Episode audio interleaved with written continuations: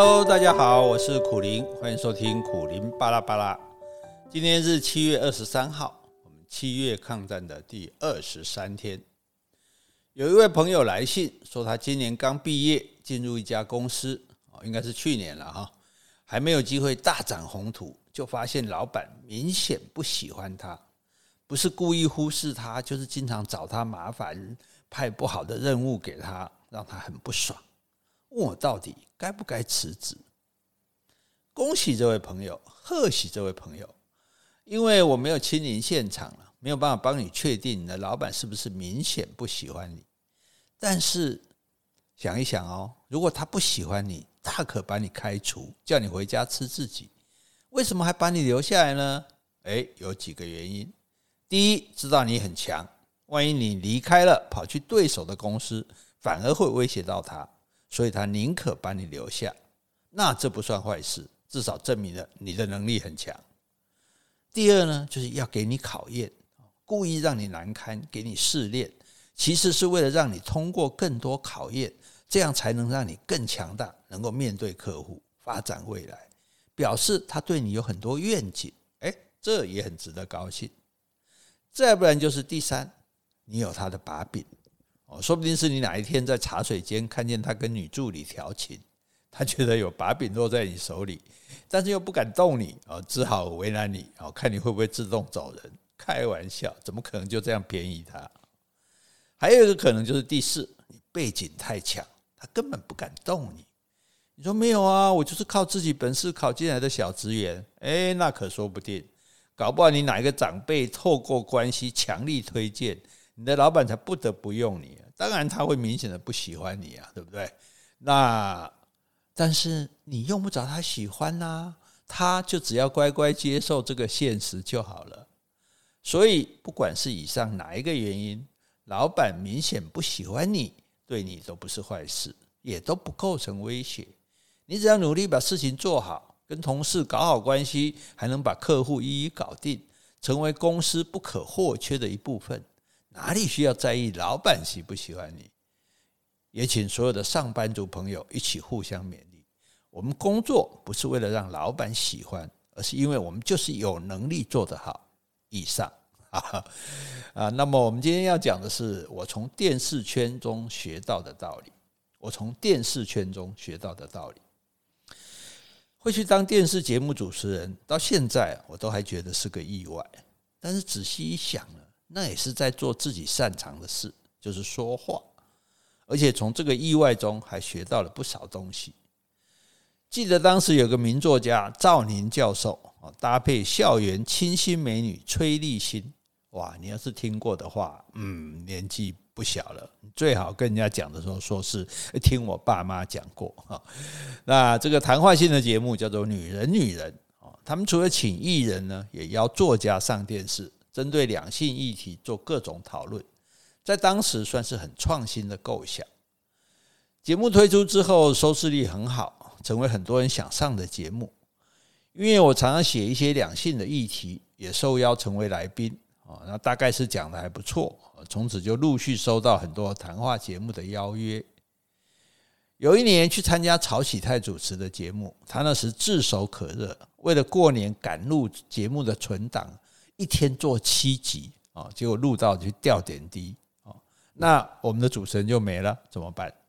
工作人员说：“哎，苦苓，你来吧。”我说：“我不会主持啊。”他说：“哎，你没问题的，你就照着这个 rundown 走就可以了。”哦，就这样子呢，被半哄半赶鸭子上架。哎，没有想到，哎，效果还不错。于是呢，就是走上了主持人之路，开了《苦苓晚点名》这个电视节目，主要是针对青少年，尤其是性教育的部分。那由于节目做的有声有色，各种邀约也越来越多，因此有一阵子，艺文圈的人认为我是电视人，电视圈的人又觉得我是文人哦。总之，就像是一个非兽非鸟的蝙蝠，两边不是人啊。有一位电视圈的重量级制作人说：“文人不适合做电视。”我当时不以为然，我的节目不做得好好的吗？我就是文人啊。一直到这几年，我才终于明白他的话。也才更懂得如何做节目，因为文人喜欢讲道理，想要传递知识，恨不得把他懂的东西一股脑的传播给观众。但是电视不是讲道理、让你长篇大论的地方。大多数观众只想要放松，节目中只要有一句话、一个小故事打到他的心里就足够了。明白了这一点，我上节目的时候反而更加没有包袱，总是尽量讲笑话啊，或者是有趣的事。其实很多事，不用太严肃，一副正经八百的样子，轻松的方式反而更容易让人印象深刻。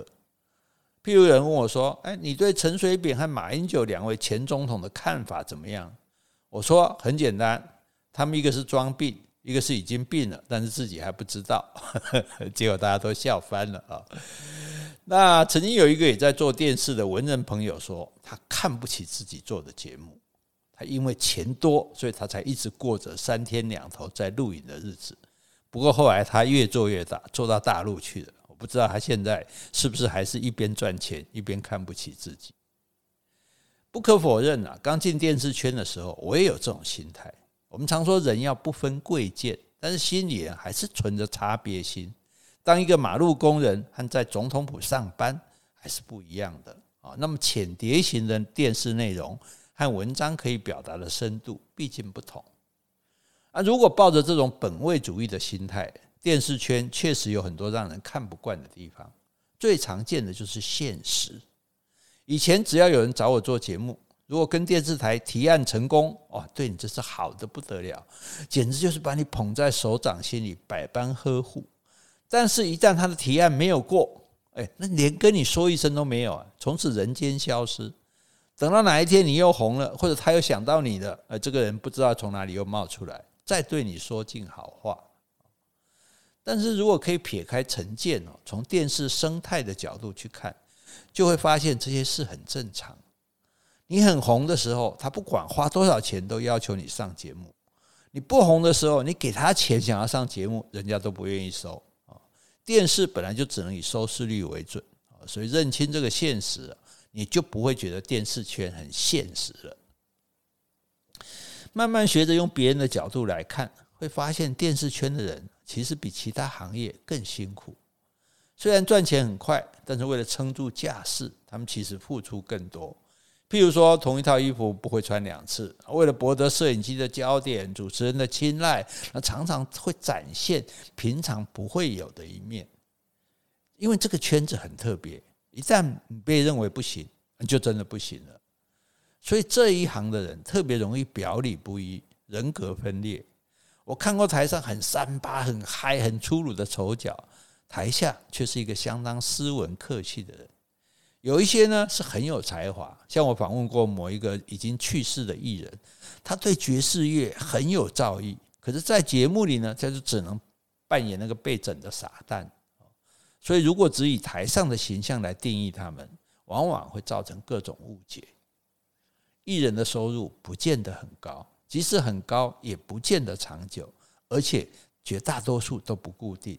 演艺人员都是临时工，现在有工作不保证一直有工作，现在红当然也不保证能长红，所以他们必须很努力，还要懂得运气来的时候好好的抓住。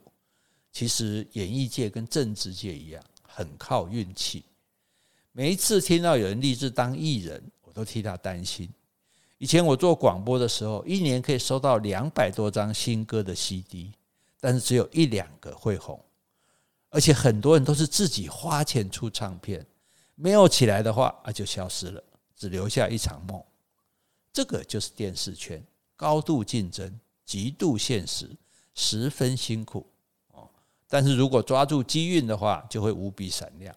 说穿了，其实跟任何产业都一样。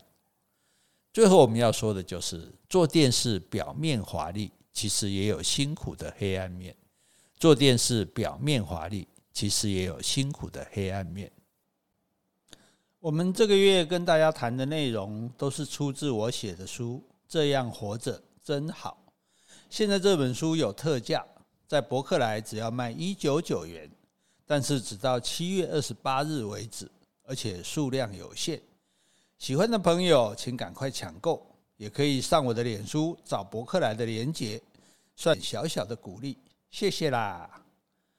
好，接下来让我们来听一段音乐，短短的，很好听。如果你想知道曲名，可以查看 Pocket 上我们的简介，一定要听完哦。